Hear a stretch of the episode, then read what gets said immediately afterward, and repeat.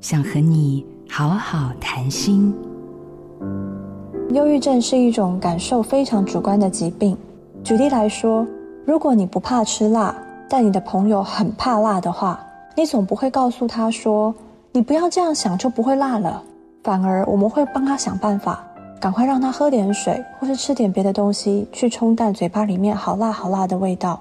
忧郁症其实是一种情绪的障碍。那和你的事业成不成功，和你的家产有多少都没有关系。任何人都有可能会发生情绪上面的困难。忧郁症多久会好呢？没有人可以确切的告诉你。同样一波的寒流来袭，有的人会感冒，有的人却不会。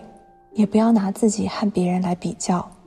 忧郁症的人可能不是天天都在忧郁，所以不要把你看到某个人的当下的状况，用来去评估他平常所有的状况。如果你有身边的人正在经历这些忧郁的症状，你可以做的第一件事情，就是先去多多的了解忧郁症，不需要给意见，也不要去否定他，不要叫他想开一点，单纯就做一个可靠的肩膀。我是铁人心理师许英宁，